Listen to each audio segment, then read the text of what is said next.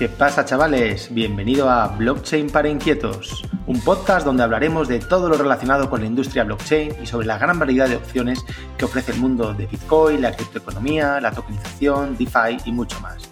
Soy Miguel Caballero, fundador y CEO de Tutelus y de otros muchos proyectos cripto. También soy autor del libro Bitcoin, Blockchain y Tokenización para Inquietos. Para saber más sobre mí, visita miguelcaballero.eu y para aprender sobre blockchain, busca formación en Tutelus o visita directamente blockchain.tutelus.com. ¿Qué pasa, chavales? ¿Cómo estáis? Bueno, desde este capítulo voy a introducir una innovación en el podcast y vamos a tener un patrocinador cada semana. Alguna empresa amiga, cercana, algún producto molón. Entonces, esta semana vamos a arrancar con Rental T.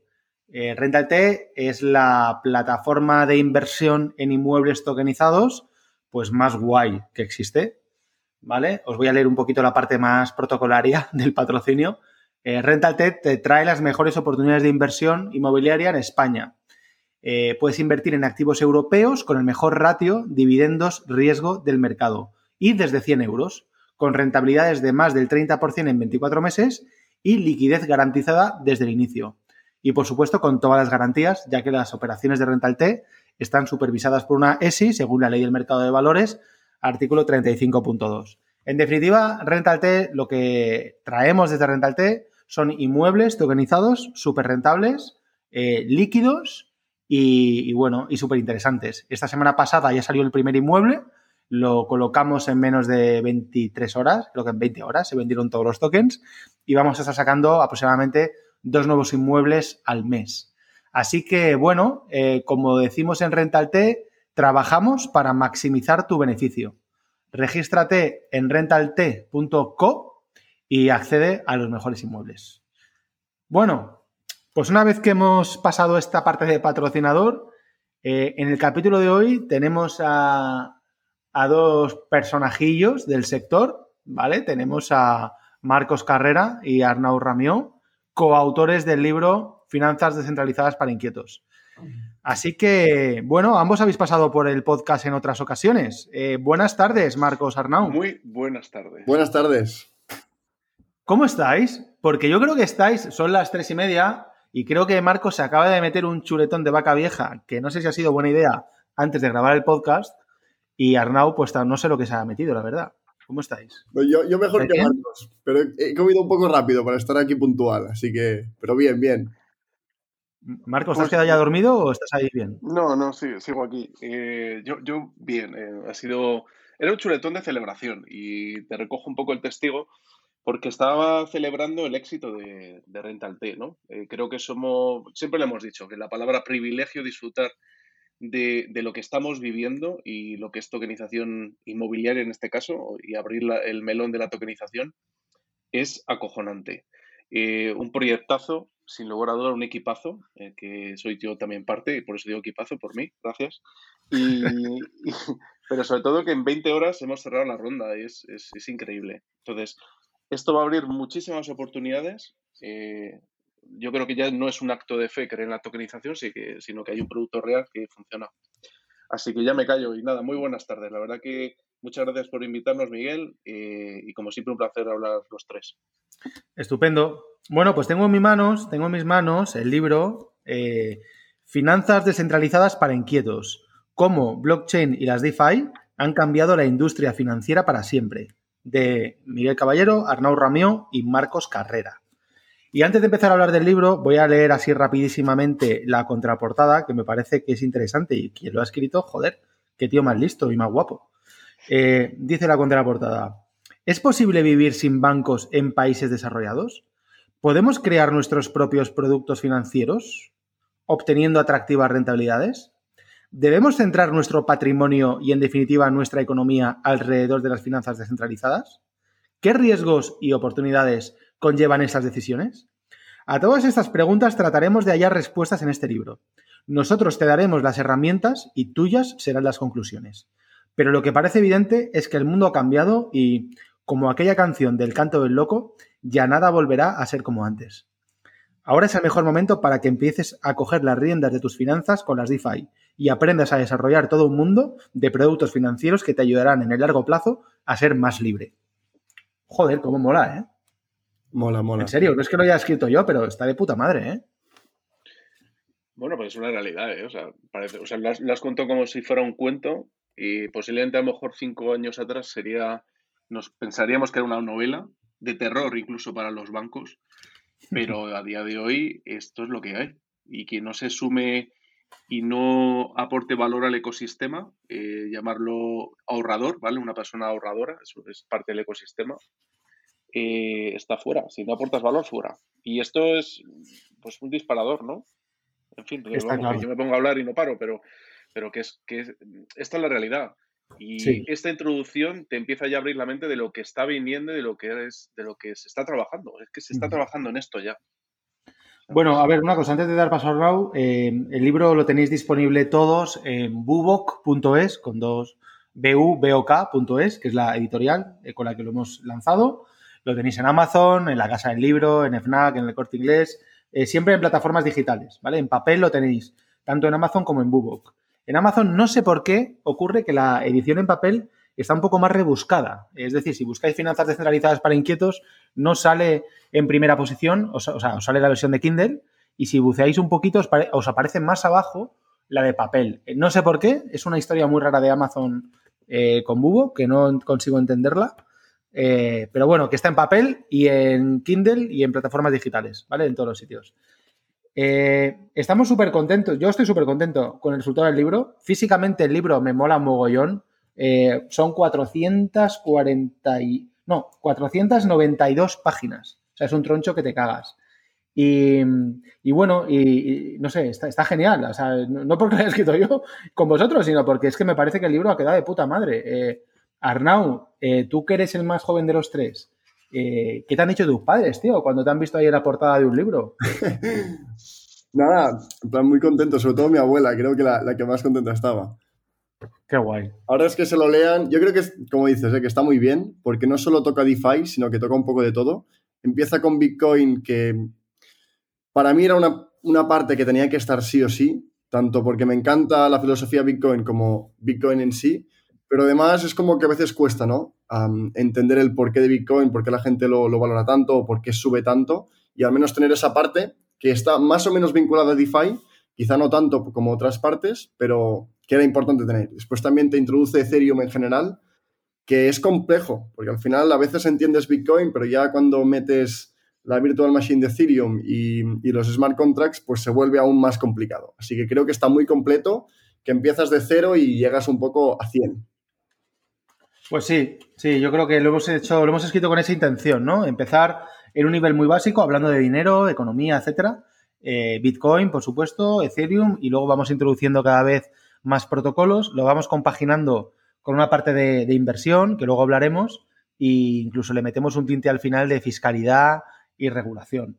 Eh, yo antes de empezar y dar paso a Marcos, quería simplemente leer un par de citas en el, antes del prólogo, ¿vale? En el, en el, libro, nada más arrancarlo, que, joder, que me parecen súper chulas, ¿no?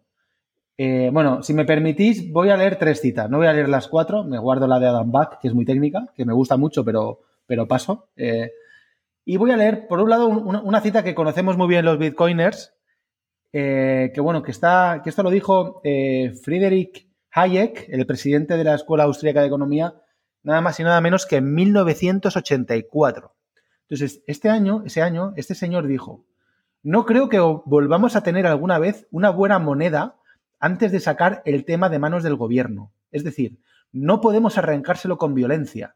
Lo único que podemos hacer es introducir algo de forma taimada e indirecta que el gobierno no pueda detener. Joder, ¿no os parece que estaba hablando de Bitcoin 25 años antes de que naciera? Sin saberlo. Sin saberlo, Sin saberlo ¿eh? prediciendo. Es una pasada. Que ¿eh? Estaba identificando ya lo que estaba, el, la problemática en la sociedad que estaba pasando. ¿eh? ¿Sabes? Sí, eso, eso es muy bueno. Es... Desarrollalo, Marcos, un poquito, porfa. Uf, pues es que esto tiene mucho, tiene mucho calado. Es decir, en el momento que, de, que despiertas y te desprendes del patrón oro eh, y empiezas a ver una depreciación de moneda voluntaria y que la trasladas a terceros países, como el caso del dólar americano, empiezas a entender los juegos, los juegos invisibles del dinero. Con lo cual, eh, la única manera que devolver otra vez el valor auténtico del, ahorro, del trabajo, de las personas a sus bolsillos, tiene que ser un sistema distinto a, una economía deflacionaria, ¿no? Una economía basada, perdón, eh, inflacionaria, basada en, una moneda política. Eso es lo que me refiero, que al final la política está arrastrando a los ciudadanos de manera invisible a la ruina. Esto es muy cruel, pero, pero extrapolado en el tiempo es así. Así es, así es. Muy bien. Bueno, eh, leo la segunda cita, que es que me encantó cuando la leí. Esta cita es de, eh, Dan Moorhead, el CEO de Pantera Capital, y la cita tiene nada, tiene tres meses, debe tener, de finales del 2020. Dice este señor, Estados Unidos ha impreso más dinero en un mes, es decir, se refería al año pasado durante la pandemia, que en dos siglos, con ese primer trillón de dólares que la Fed acaba de emitir, derrotamos a los imperialistas británicos, compramos Alaska y Luisiana, derrotamos al fascismo, terminamos con la Gran Depresión, construimos el sistema de autopistas interestatales y fuimos a la Luna. O sea, esto me parece alucinante. Eh, y tiene que ver con la emisión de dinero, ¿verdad, no? Sí, sí. Además, también como decía Marcos, ¿no? Que, bueno, que el sistema este depende un poco de la deuda y cuanto más grande es la bola, más se necesita inyectar. Y por eso yo creo que Bitcoin también se ha disparado, pues ahora, ahora está casi a 50.000. Y se debe a esto, que durante el 2020 la actitud que han tenido los bancos centrales pues, ha sido bastante agresiva. Que quizá la inflación no se ha transmitido directamente a los precios o a los consumidores, sino hemos visto quizá en, en temas de, mm, por ejemplo, 20% de, paro en Estados Unidos y en cambio el SP500 y las bolsas en general en bueno, máximos históricos. Entonces, que la inflación tampoco se está dirigiendo directamente a los precios de los productos, pero sí que lo vemos en los productos financieros, haciendo que, bueno, invertir o, tener parte de ese pastel pues sea cada vez menos accesible para la mayoría de la gente. Y aquí hace falta algo que, bueno, permita un poco parar la rueda o, o, algo que permita que la gente ahorrando, pues no vea como sus ingresos cada vez son menos, valen más, bueno, valen menos a través del tiempo. Eso es. Qué, buena reflexión, Arnau, la del que el dinero, el, dinero impreso o recién impreso se queda en capas intermedias. Es que es totalmente eso. Y no, al final no, tiene que no llega al ciudadano, no llega a, la demanda final. Bueno, lo, lo, hemos visto, siempre que ha habido una crisis, que ha habido impresión de dinero, en nuestro caso en España, desde el Banco Central Europeo, el dinero ha llegado a la banca comercial y la banca comercial se le ha quedado básicamente para sanear sus balances y para repartirla entre sus amigos. O sea, lo, que ha llegado al ciudadano o a las pymes o a los autónomos. o, revender, o revender el, a otro precio para sacarle jugo. Total, sí, pero bueno, que, a veces que ni eso, ¿eh? Lo utiliza para limpiar sus balances y, bueno, ahora quizás con el COVID y tal, el año pasado algo llegó, pero los que tenemos ya alguna cara que otra, os recuerdo la crisis del 2008-2009, la subprime, vamos, no llegó un duro a las empresas. Mm. Se quedó todo para sanear los bancos, ¿no? Por último, voy a leeros la última frase que sabéis, hablando de bancos, que sabéis los que me conocéis el, cariño que le tengo yo a los bancos. Dice, esta es mía, ¿eh? La cotización de la acción del Banco Santander a octubre de 2020 ha caído a los mismos niveles que, atención, 1987. Te flipas. Ha sido un banco fundamental en el pasado, con más de 150 años de historia, pero ¿de verdad creemos que representará a la banca del futuro? ¿Qué pensáis? Pienso que la gente que invierte en bancos para tener un portfolio seguro y evita tener Bitcoin porque le ve algo como especulativo y de riesgo, es como que no está mirando la realidad. Porque al final ves las acciones de los bancos, están todas cayendo y en cambio Bitcoin, la trayectoria que tienen los 10 últimos años, pues bueno, es el mejor activo de todos, ¿no? Con diferencia. Así que creo que la gente debería empezar a verlo con un poco más que mirando la realidad, tan poco seguro o tanto riesgo no es. Y que no estar expuesto a un mercado así, como es el Bitcoin o criptomonedas en general, pues, pues ya, si queréis entrar en DeFi, pues aún mejor, ¿no? Pero ya directamente Bitcoin, bueno, que es que realmente es como una cobertura ante todo lo que está pasando y que tampoco es tan arriesgado viendo los resultados que han habido en los últimos años. Claro, no, pensáis, voy a hacer una pequeña reflexión aquí, que esta semana lo he comentado, y ahora, Marcos, a ver qué piensas tú. Bueno, eh, los que no lo hayáis visto, no os hayáis enterado, eh, que sois, que seguro la mayoría, el martes que llegó Bitcoin a 47.000 o algo así, que por cierto hoy ha rozado los 49.000 dólares ya. Eh, el martes estuve en televisión española hablando de Bitcoin en el canal 24 horas. Me llamaron para, bueno, pues hablar de todo esto. Porque el día anterior, justo el lunes, la CNMV sacó un, eh, bueno, pues un comunicado de estos que sacan de vez en cuando, alertando de los riesgos de Bitcoin, ¿no? De tal, como siempre, ¿no? Entonces, bueno, aquí desde, desde el pequeño y humilde altavoz que tenemos en el podcast de Blockchain para Inquietos, pues intento evidentemente expresar mi punto de vista y la realidad que yo veo, ¿no? Desde mis ojos. Y, y esto lo comparto con gente del ecosistema muy relacionada, una persona súper respetada, vamos, por el ecosistema y por mí uno de los que tengo más aprecio, eh, un, ingeniero informático reconvertido banquero muy conocido en España, un, vamos, un profesional como la Copa de un Pino, que también tiene mucho contacto con el regulador. El otro día comentaba en un grupo cerrado que él veía fatal que la CNMV empezara a opinar sobre estas cosas, porque la CNMV no es una agencia de calificación. La CNMV no puede actuar como un Moody's, ¿vale? Porque no lo es, no tiene ese cometido. Entonces, ¿por qué narices sale la CNMV de repente opinando sobre si el Bitcoin es bueno o es malo? La CNMV se tiene que encargar de su cometido, que es regular los productos financieros que existen, asegurarse de que no comete los errores del pasado como ya ha cometido muchas veces, no solo con las preferentes y los bancos que las vendieron, que arruinaron a muchísima gente, sino con, bueno, pues con proyectos como ah, los que han salido en el mercado alternativo bursátil, ¿no? Que se han colado y han sido, eh, pues, auténticas ruinas y, tendría que dejar de emitir juicios de valor sobre qué piensa que, Bitcoin si es un buen o mal activo, porque no está para eso. Para eso, en todo caso, están las agencias de calificación. Y por otro lado, resulta bastante curioso que estos días pasados en Europa se critique, como siempre, a Bitcoin, de Christine Lagarde, ¿no? Que, que tal, que no sé qué, que es lo peor, como siempre.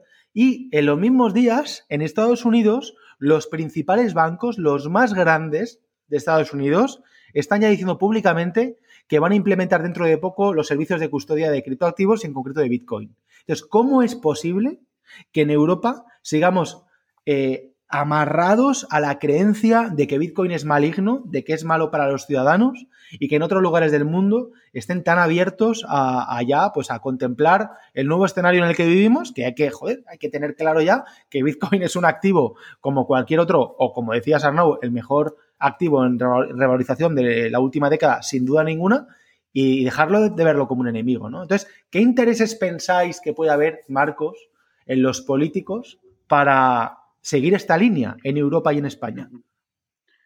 Bueno, lo primero, eh, la política económica europea es proteccionista, ¿vale? Esto es un poco la primera conclusión. Una vez que, entiendes esta reflexión que voy a decir, entiendes las, comunicaciones que se hacen públicas. La política económica europea es proteccionista, se quiere proteger al euro. En cambio, la política económica estadounidense es expansionista, o sea, permite crecer, ¿vale? Su filosofía es crecer, que a mí me parece bastante más acertada, especialmente en el momento que estamos, ¿vale? De recesión. Eh, me parece que para Europa vamos a estamos perdiendo mucha hegemonía y esa posición proteccionista nos está haciendo mirarnos el ombligo y no abrazar ni, ni aceptar eh, nuevas, nuevas tendencias que tienen valor, que es que en definitiva es eso, el valor que aportan, ¿vale? Por otra, otra cosa, eh, vivimos en una sociedad ahora mismo que es mucho más rentable, es decir, pierdes menos valor en dinero y patrimonio si vives de deuda, ¿vale? Si tú vives en una deuda continua, perderás menos dinero que si tienes ahorro. Y por otro lado, la política económica también y tributaria que tenemos es eh, no fomenta el ahorro, no fomenta el ahorro a medio largo plazo, con lo cual, eh, si no eres una persona con una educación financiera adecuada, vives el día, vives el día. Y esto ahora mismo no lo vemos, ¿vale?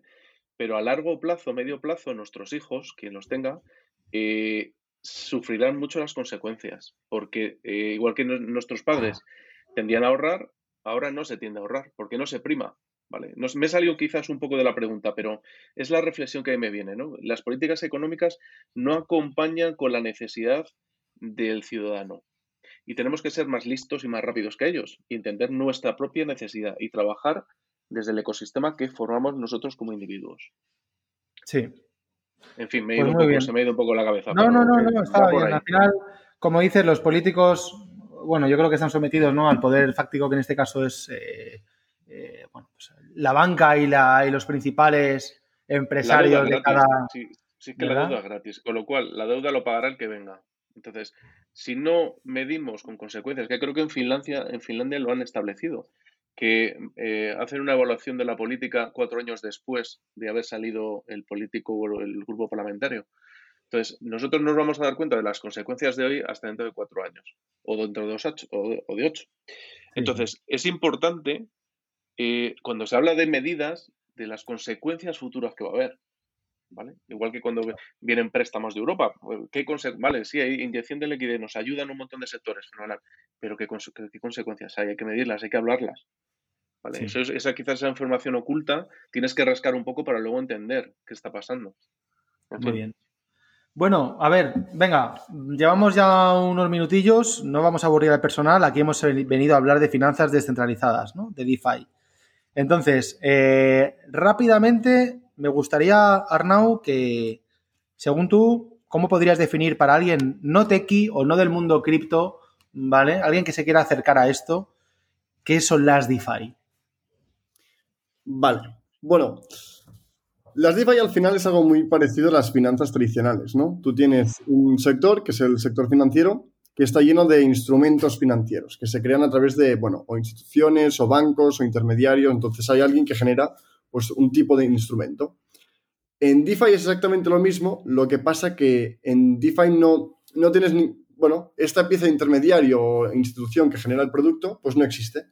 Y tenemos un conjunto de smart contracts que nos permiten interactuar con ellos manteniendo siempre el control de nuestros fondos, sin ningún tipo de limitación horaria, por ejemplo, que no se pueda el domingo a las 12, pues esto no existe en DeFi. Si quieres entrar a las 12, pues puedes. Y que siempre tengas la, posibilidad de entrar y salir de los sitios. Creo que hay muchas más características, pero me quedaría con estas al menos ahora, porque, por, ejemplo, en Compound, cuando, que supongo que, bueno, Compound es un protocolo que es un mercado de dinero, donde puedes prestar y pedir prestado, y al final determina el coste de, de un asset en, concreto. Por ejemplo, podría pedir prestado Ether eh, a través de un colateral. Pues en este caso lo que está haciendo Compound es a través de un bueno, conjunto de smart contracts que no tienen la posibilidad de, pararlos o controlarlos, final es completamente descentralizado. Yo mantengo siempre el control de mis fondos y puedo entrar y salir incluso durante 10 minutos. Ahora obviamente es diferente.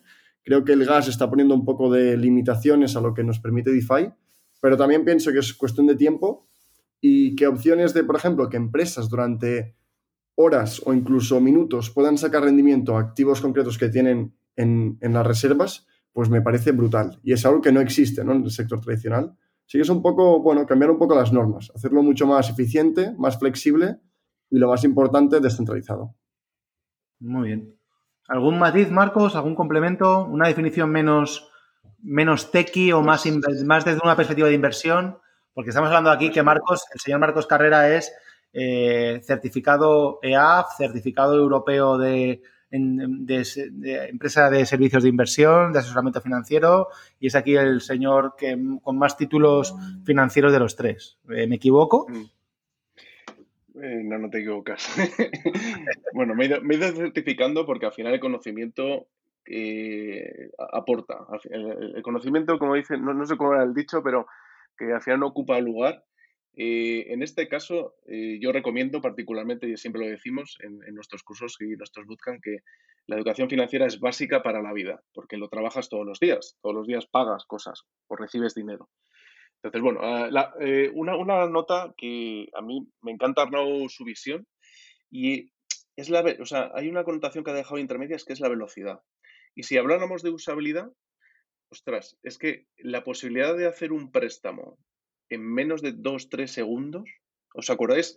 Bueno, eh, porque no es más joven, pero ¿tú te acuerdas, Miguel, cuando íbamos a pedir pasta, yo qué sé, hace 20 años al banco, la que se tenía que liar?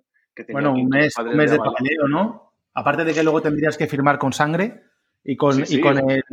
¿no? Y, con tus hijos, eh, pero sí, sí, un mes. Era, como decir, madre del amor hermoso, para que me dejes 30.000 euros la que hay que liar, ¿no? que casi me voy a mis abuelos y se lo pido. Pues es un poco eso, ¿no? Que todo ese papeleo, toda esa burocracia que, que, bueno, que al final te hacía gracia y te hacía sentirte importante porque ibas al notario, eh, tenías que llevar una tasación de no sé qué, pues ahora es que en tres segundos le das al clic y tienes colateralizado un activo y te dan dinero inmediato. Dinero y valor, ¿vale? Porque al final, aunque las criptodivisas se sigan denominando medios de pago, ¿vale? Pues eh, al final es un valor, porque un tercero le da valor y, ya está, no hay más. Entonces, eso para mí es, es, alucinante. Luego hay otro tema también muy interesante que es todo, que seguramente ahora lo, lo, abarquemos, pero todo el tema de sintéticos, que es el gran mercado, pues ha salido también de una manera muy natural, ¿no? Y, bueno, pues al final el mundo financiero tradicional se ha visto busteado, ¿vale? Como si le hubieras metido un turbo eh, en transparencia, en velocidad, en usabilidad, en rendimientos. Entonces, pues obviamente el, sistema tradicional financiero se tiene que ver amenazado. Si no se ve amenazado es que está muerto, es zombie. Porque hay tanto aporte de valor al usuario final que, es que no va a poder igualar el producto. ¿Vale? Es un poco mi visión. Muy bien. Muy bien. Bueno, pues venga, vamos a meternos un poquito más en el libro. Eh, y tiene varias partes, ¿no? Como hemos dicho, hemos hablado primero de, eh, de Bitcoin, la primera parte, Bitcoin y el dinero. La segunda parte empezamos a hablar más de Ethereum eh, y, de, y, de, protocolos. Eh, mm, no nos vamos a detener en el podcast a hablar de los protocolos en sí, porque estaríamos días y días hablando, ¿vale? De análisis de protocolos. Revisamos en el libro aproximadamente 20 protocolos de todo tipo, de lending, de borrowing, de eh, AMM, Automatic Market Making, de, de seguros, de sintéticos. Hablamos un poco de todo, ¿no? Pero si tuviéramos que resumir un poquito la utilidad de los protocolos, por decirlo así, pues claro, nosotros vivimos en el mundo DeFi y estamos en nuestra burbuja, donde cada día entramos y salimos a 20 productos financieros, pero el que nunca ha hecho estas cosas se preguntará, ¿de qué están hablando estos tarados de protocolos DeFi? ¿Qué, qué es eso de un protocolo? piensas en protocolo, piensas en un procedimiento, yo qué sé, el protocolo es ir en etiqueta. Eh, no sé, eh, ¿qué piensas, Arnau? O sea, ¿cómo, ¿cómo explicarías al que no entiende de esto eh, por qué estamos analizando protocolos y para qué sirven tantos diferentes? Es una pregunta compleja. A mí me gusta. Sí, sí, sí. ¿Me, ¿Me escuchas? ¿Sí? Bueno, a mí me gusta compararlo o poner un ejemplo que es el, los protocolos de los seguros, porque es como, o bueno, también de los préstamos, porque es muy fácil, ¿no? Antes tenías un intermediario que te prestaba el dinero, ya sea a través de depósitos de otros o simplemente pues te los dabas sin tenerlos, pero bueno, que había una empresa, que en este caso un banco, que te prestaba dinero. En el caso de DeFi, lo que tienes es un contrato, un smart contract, entonces como una especie de programa que pone en contacto de forma segura y descentralizada gente que quiere prestar con gente que quiere pedir prestado.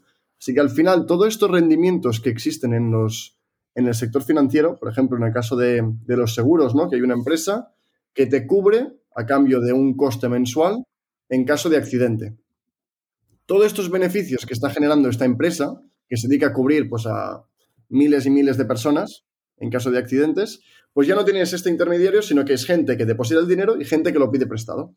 Por tanto, todos estos beneficios se reparten primero entre los depositantes y segundo en un token de gobernanza, que es una forma de, bueno, descentralizar el valor, sino de redistribuirlo a toda la gente que está participando. Así que lo que estamos haciendo con DeFi es al final, pues, un poco, primero aportar valor a todo ecosistema que se está creando, pero también, pues, bueno, sacar rendimientos de ahí donde están, de una forma controlada, gestionando el riesgo, valorando en qué te quieres meter y en qué no, valorando también el coste del gas, que ahora es un, bueno, una parte importante cuando ah, movemos cosas en DeFi. Sí que están saliendo, bueno, cosas nuevas, ¿no? Tenemos la red de Binance y Tron también ha sacado cosas DeFi. Para mí, aunque hayan salido cosas, sigue siendo Ethereum el claro ganador y que le queda muchísimo a cualquier otra red para alcanzar lo que se ha generado en DeFi en Ethereum. Pero lo que hacemos es esto, es en vez de tener empresas, sino que somos muchos a la vez y estos rendimientos que se generan ya en el mundo tradicional, pues nosotros formar parte de ellos, ¿no? Y llevarnos parte del pastel. Y si lo entiendes y aprovechas primero el crecimiento de DeFi y el nacimiento, que creo que los rendimientos que hemos visto, y esto lo, podréis decir vosotros, Marcos y Miguel, los, el último año no son normales. no creo que duren siempre, así que creo que estar ya hoy... Arnau, para el que no conozca este mundillo, tío, y, sin ánimo de parecer locos, porque no lo somos, y de hecho cualquiera, cualquier tuteliano que nos escuche podrá apoyarnos y dar fe de todo lo que decimos, ¿no? Eh, pero, ¿de, qué rendimientos estamos hablando? O sea, para alguien que está acostumbrado a conseguir eh, por su plan de pensiones un 1,5% anual. ¿De qué rendimientos hablamos que se están consiguiendo últimamente? Tampoco digas, tampoco. O sea, habría que asimilarlo quizás a los fondos de inversión, ¿no? Un 12,5 o 15%. Vale. Venga, pues comparado con un 12, 15 de un fondo de inversión, ¿de cuánto estamos hablando los productos DeFi? No, no mucho porque depende mucho de qué hagas. Pero podemos encontrar pools de un 600%.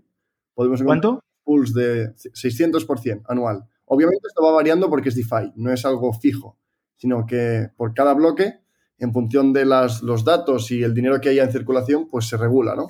De forma automática. Pero un 140% en algunos pools. Hemos Vamos a hablar más que de la más que del rendimiento de pools, que no hemos hablado ni de pools ni vamos a hablar en este capítulo, ya hablaremos en otro podcast que es un pool de DeFi, eh, donde farmeas y estiqueas y aportas liquidez como el PI, etcétera, que son cosas un poco más, más raras.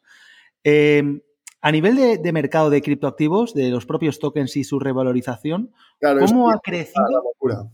Eh, ¿Cómo ha crecido el mercado, por, ejemplo, justo los últimos 12 meses? Es decir, ¿cómo estaba el mercado a nivel de tokens eh, de Total Value Locked a principios de febrero de 2020 y cómo está hoy?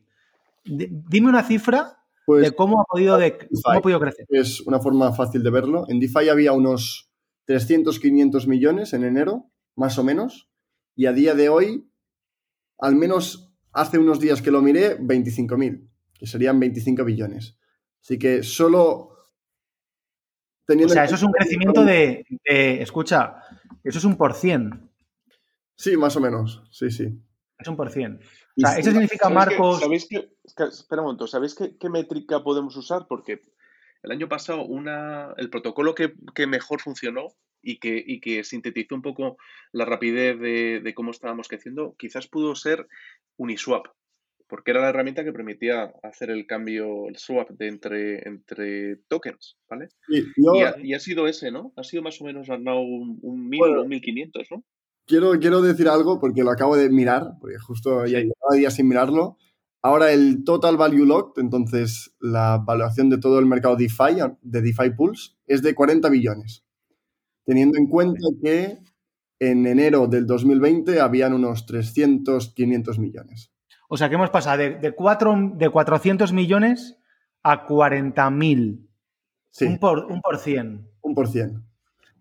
Yo recuerdo, recuerdo el año pasado que decíamos que llegaríamos en en septiembre que a lo mejor llegábamos a 10 billion y, que, y que a lo mejor en diciembre conseguíamos llegar, pues no sé si dijimos a 20, ¿vale? Y, ya dijimos nosotros, lo recuerdo perfectamente, porque además esto está grabado y está por ahí en entrevistas que me han hecho, por ahí, vamos, yo, yo he dicho ya desde hace tiempo que este año superaremos los 100 billones.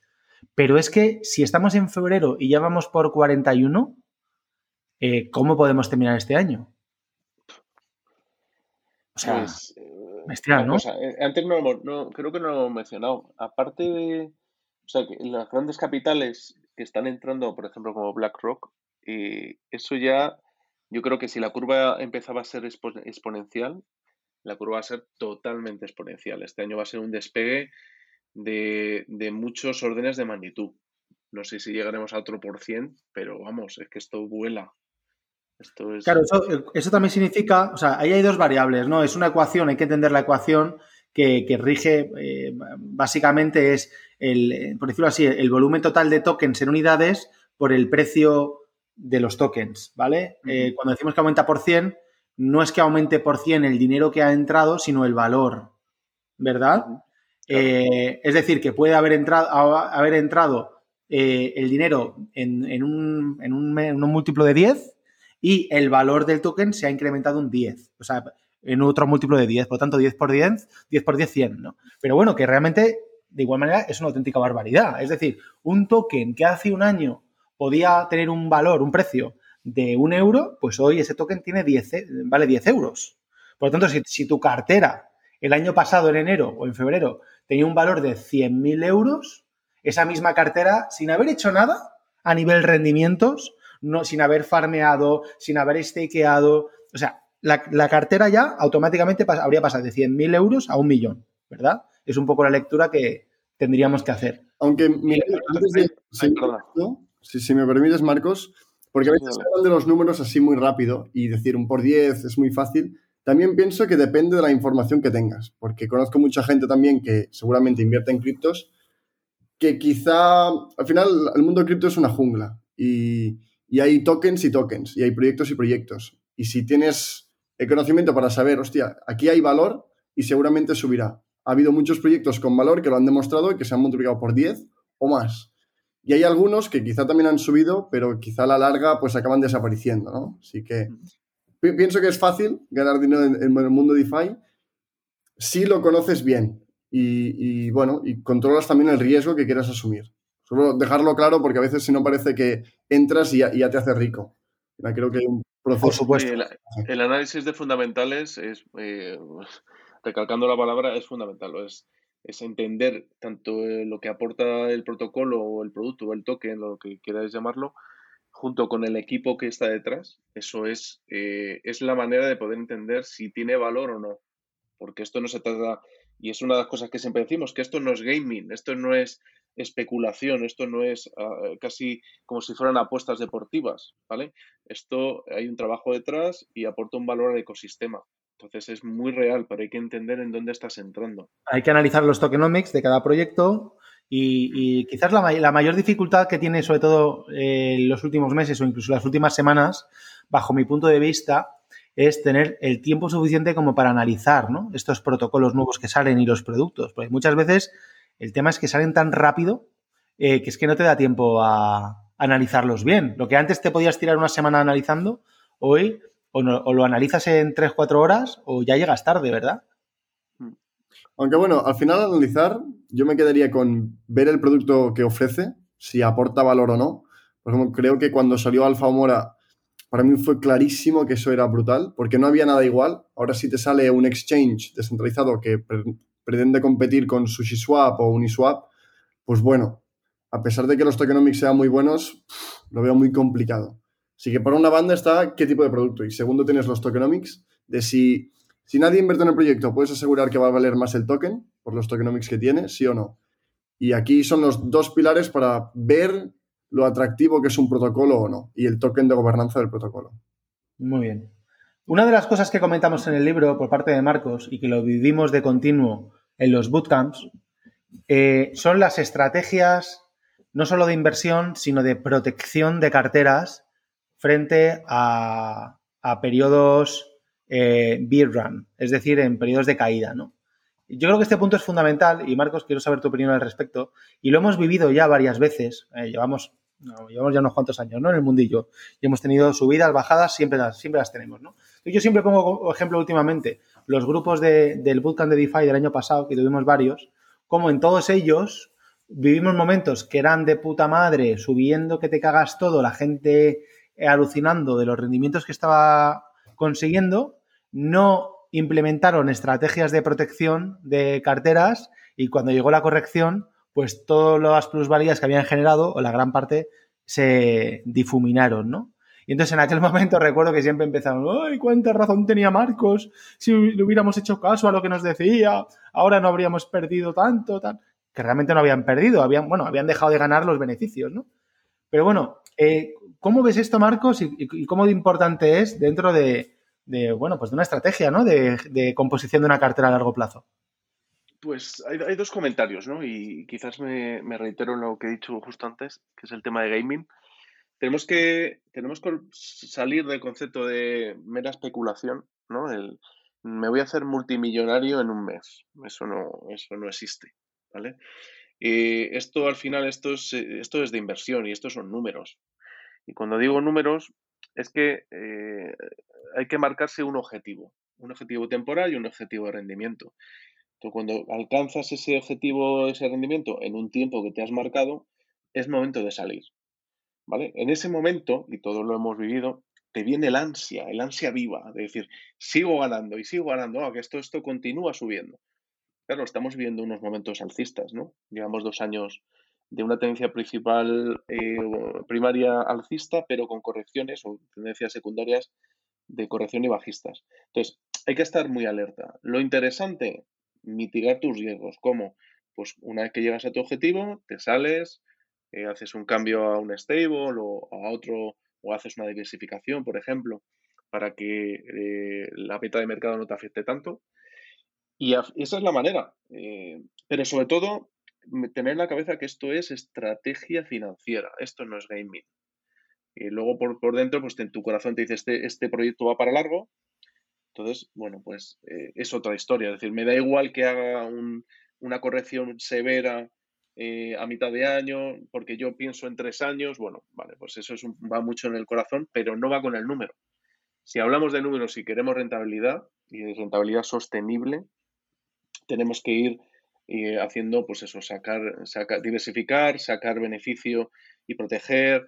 Y bueno, pues ahora, gracias a Dios, en DeFi pues tenemos varios servicios de pools, por ejemplo, que te permiten compensarlo. Muy bien.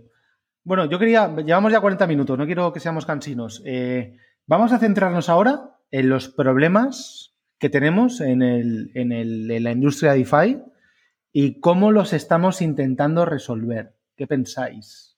Porque algún problema habrá, ¿no? Digo yo. Que se lo digan a Rental T cuando sacó el piso anteayer. El gas, ¿no? Creo que Por ejemplo. igual. ¿Qué, es eso del gas, eh, Arnau? Bueno, eh, y, luego, ¿cómo lo estamos...? Y, o sea, hago dos preguntas. ¿Qué es eso del gas, Arnau? ¿Cómo funciona y por qué leches es un problema? Y luego, Marcos, mm, ¿cómo lo podemos solucionar o dónde estamos trabajando ahora para solucionar esa movida? Vale. Entonces, el gas es el coste, bueno, el gas price, porque al final hay varios conceptos dentro, pero a, nivel general el gas price es lo que pagas de comisión por utilizar la red. Entonces, cada evento, por si es una transacción, tiene un coste. Cuanto más pesado es ese evento, como estás utilizando una red descentralizada, cuando más pides a la red, pues más tienes que pagar por utilizar su servicio, por así decirlo así rápido. Por ejemplo, si quiero entrar en un pool que tengo que utilizar un smart contract para entrar en ese protocolo, pues será mucho más caro que hacer una transacción. Cuando mucha gente está utilizando la red de Ethereum, en este caso, la escalidad es la que es, por tanto, si mucha gente quiere hacer una transacción, el primero en confirmar su transacción, pues será el que más pague. Y esto hace que el gas vaya subiendo y que hemos, hayamos pasado, pues, de ver precios de 40 Wei por gas a día de hoy, exactamente ahora, 164. Incluso lo hemos visto a 500 en algún momento. Así que esto hace que mover dinero en pequeñas cantidades, que es algo que DeFi permite, por ejemplo, entrar en un pool con 5 dólares o 10, ahora es completamente imposible, porque quieres entrar por 5 y te cuesta 40 o 50 dólares, pues, confirmar la transacción por el gas. Soluciones. Para mí, bueno, creo que en, en se están desarrollando tecnologías de segunda capa, tenemos el proyecto de GitHub que funciona con XDAI, por ejemplo, aunque esto no es una gran solución para DeFi, pero sí una solución para ciertos proyectos. Creo que Ethereum 2.0 será revolucionario, espero que no tarde mucho, que, es, que llegue cuanto antes. Y por último estamos teniendo pues, el desarrollo de DeFi en otras redes. En eh, los últimos días hemos estado probando pues, la red de Binance, que es muy interesante, va muy bien, porque al final tiene un coste muy bajo y esto se agradece un montón, de poder entrar y salir de pools, hacer swaps, sin que te coste pues bastante en gas, aunque a la vez para mí no compite, tanto por el nivel de desarrollo que hay en Ethereum como la, descentralización que tiene Ethereum. Al final no tiene nada que ver, pero bueno, de momento es algo que, que está dando rendimiento bastante alto. De hecho, ahora estábamos comentando un pool de un 2000%, ahora hace, antes de empezar el pod. Y después también están, bueno, los proyectos DeFi que se están desarrollando en Polkadot, que a pesar de que aún no, no están tirando, pues sí que empieza a haber cosas bastante interesantes. Y no sé si me dejo nada, que vosotros pues dais con, con otro, otro caso que estamos haciendo pues para mejorar todo este tema, pero yo me quedaría con estas tres cosas. Muy bien. Marcos, ¿qué alternativas hay al gas? ¿Cómo lo estamos atajando desde Tutelus y desde nuestro entorno, ecosistema? ¿Qué se puede hacer ahí? Pues, pues a ver, desde el año pasado, es que estamos casi reviviendo lo que vivimos el año pasado. Entonces, ya el año pasado, cuando empezó a subir el gas, eh, veíamos que había martes, martes por la mañana, sábado por la mañana, es donde antes o anteriormente el, gas está un poco más asequible, eso sí que es, creo que todavía sigue vigente, pero está inaccesible, como dice Arnau, operaciones de, de 100 euros eh, son inviables, no, no, no tiene rentabilidad, tienes pérdida. Con lo cual te ves un poco orientado a que cualquier movimiento de, de cripto, de, cualquier token sea por encima de 1000 euros. Entonces, bueno, pues eso no es asequible para todos, que era la base inicial de DeFi, ¿no? Accesible para todos y con cualquier cantidad. ¿Qué más cosas estamos haciendo? Pues eh, la red de BSC eh, creo que ha vuelto un poco a poner las cosas en su sitio, ¿vale? Eh, y la red de Polkadot, como ha dicho también Arnau, creo que son las alternativas, ¿vale? Esto yo creo que va a darle una colleja a, Ethereum en el sentido de decir, bueno, no puedes seguir por esa línea. E, entiendo que la versión 2 eh, me imagino que, eh, bueno, pues pondrá, un poco las, cosas No podemos, no podemos, hablar de cosas que no existen. Claro, pero bueno, es un, me imagino, porque si no, no tendrá ese valor ¿no? que están dando las otras ahora como BSC. Eh, alternativas, pues esas. Eh, y luego quería dar un paso atrás también. Eh, hay otro riesgo muy, muy importante, son, no solo el gas, que lo estamos viviendo, que es el tema de scam y phishing. ¿vale? Creo que es fundamental entender los riesgos cuando trabajas en DeFi y tienes tu wallet, que es, de cual, eres propietario tienes que ser autocustodio, porque cada vez se están dando más intentos de phishing, intentos de Mm, de, cogerte tus palabras semilla con, cualquier tipo de landing extraña y es recomendable eh, estudiar un poco sobre eso. Nosotros siempre lo recomendamos en los bootcamp que páginas que, en las que sueles entrar estilo Uniswap eh, o similar las tengas como, como página habitual, ¿vale? Para que evites entrar en una página que es phishing y, luego, bueno, pues tener ese tipo de precauciones, que son cinco precauciones, por decir así, cuatro o cinco precauciones muy simples, ¿no? El doble CFA, el, eh, el que te llegue un código a tu teléfono para validar operaciones y similar. Que el, no, el, nombre, el nombre de tu semilla nunca, por ahí. en actualizaciones del Metamask o de aplicaciones, tu semilla la tienes tú y es que no te la va a pedir nunca el Metamask porque ya la tiene. O sea, no te la va a pedir y luego proteger determinados activos que no muevas en, una cool wallet, en un cool wallet, wallet, jolín, que monge soy. Y, un poco eso, ¿no? Eh, eh, son pequeñas acciones que te hacen salvaguardar tu valor, ¿vale? Que eso también existe en la banca digital, que es que no estamos diciendo nada, que esto es un súper riesgo como en, las noticias, ¿no? Esto son cosas normales, tú no le das el número de tu tarjeta a un extraño, ni el, ni el PIN, pues lo mismo. Y, para mí es un tema también a, poner encima de la mesa, ¿no? Esa formación en autoseguridad. Claro. Sí, sí, sí. Así es, así es.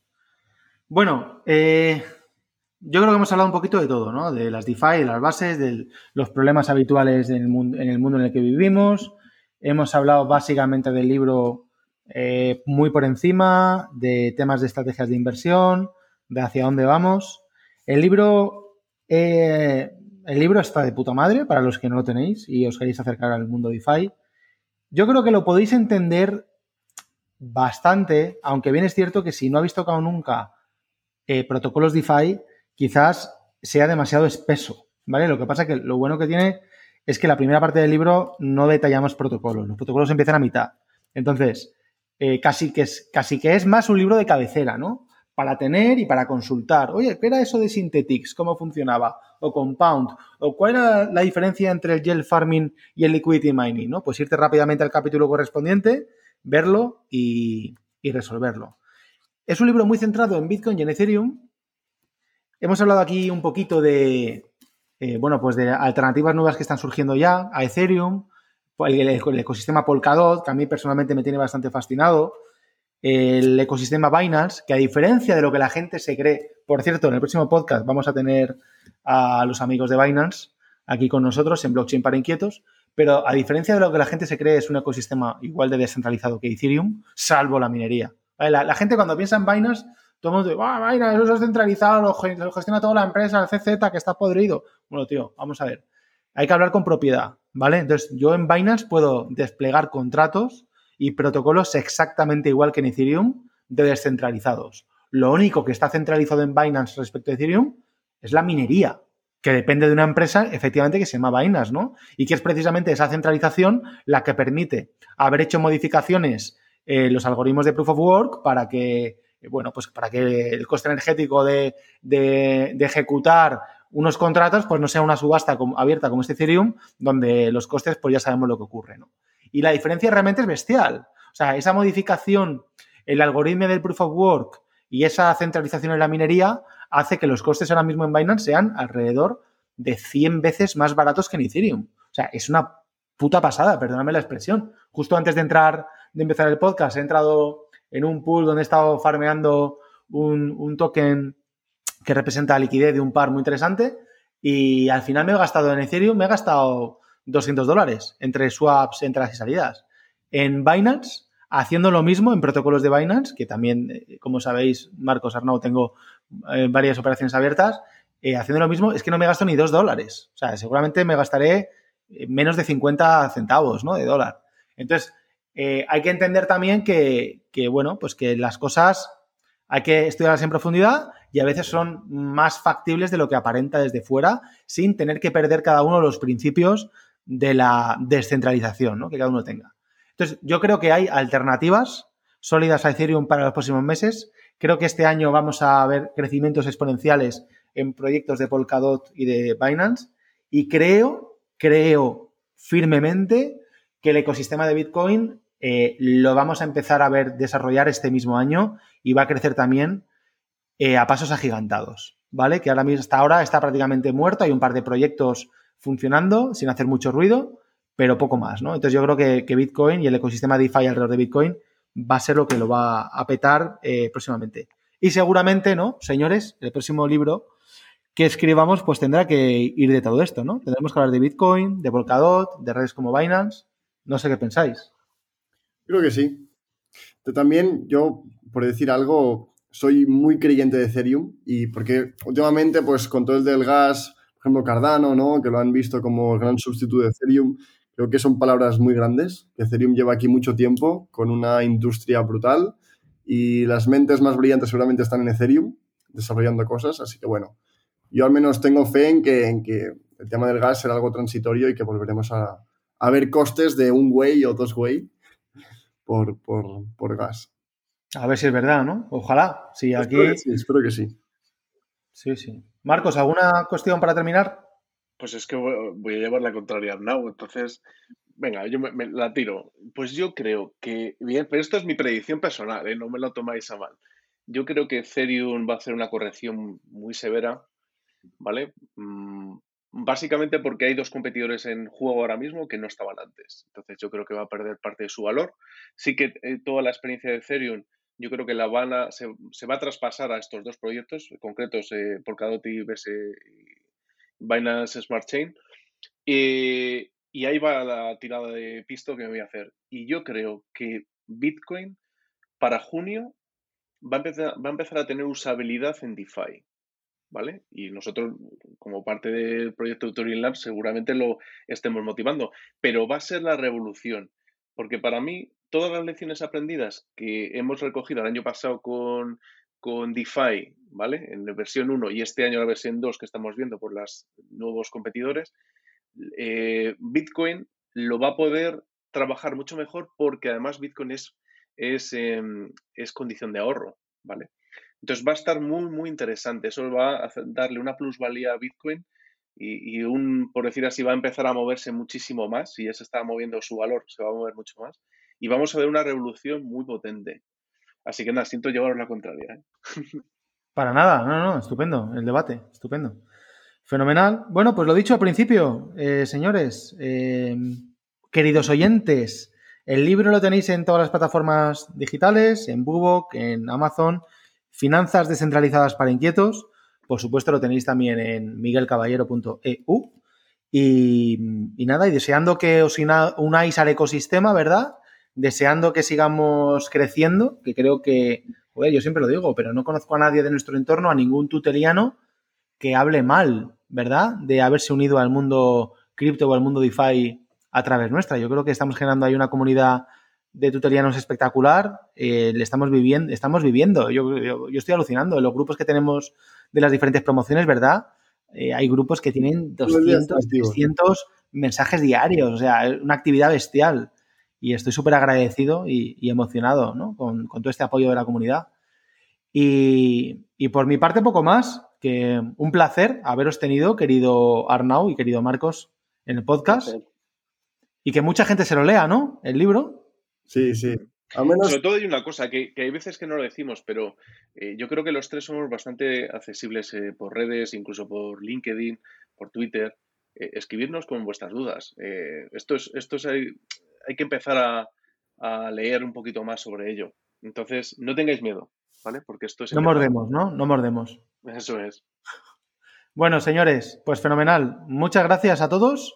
Eh, yo creo que ha estado guay. Eh, como siempre, intentamos eh, daros herramientas para que os acerquéis al ecosistema y al final, pues, toméis la pastilla roja, que al igual que nosotros, nos la tomamos hace tiempo y estamos muy felices, creo, ¿verdad? Los tres, de haberla tomado, pues No nos podemos quejar, ¿no, Miguel? No, nos quejamos. Esto es una maravilla, o sea, es una pasada sí. este ecosistema. Así que, Pienso lo mismo. bienvenidos. Estoy feliz.